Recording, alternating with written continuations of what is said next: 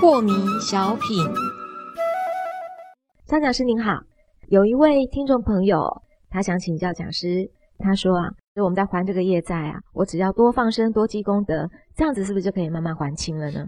这个是最基本的。那当然，我们每天里面的存心是最重要的，因为万法唯心嘛。是，你的存心就是要处处呢给人方便，处处为人好。你的存心就是自己吃点亏没关系呀，能够去成全别人就成全别人。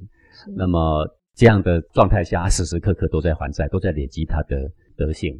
那么这个放生啊，这个只是其中的一大环，因为天地之大德曰生嘛，能够把生命给解救了，那么还有什么功德会比这个更具体更大？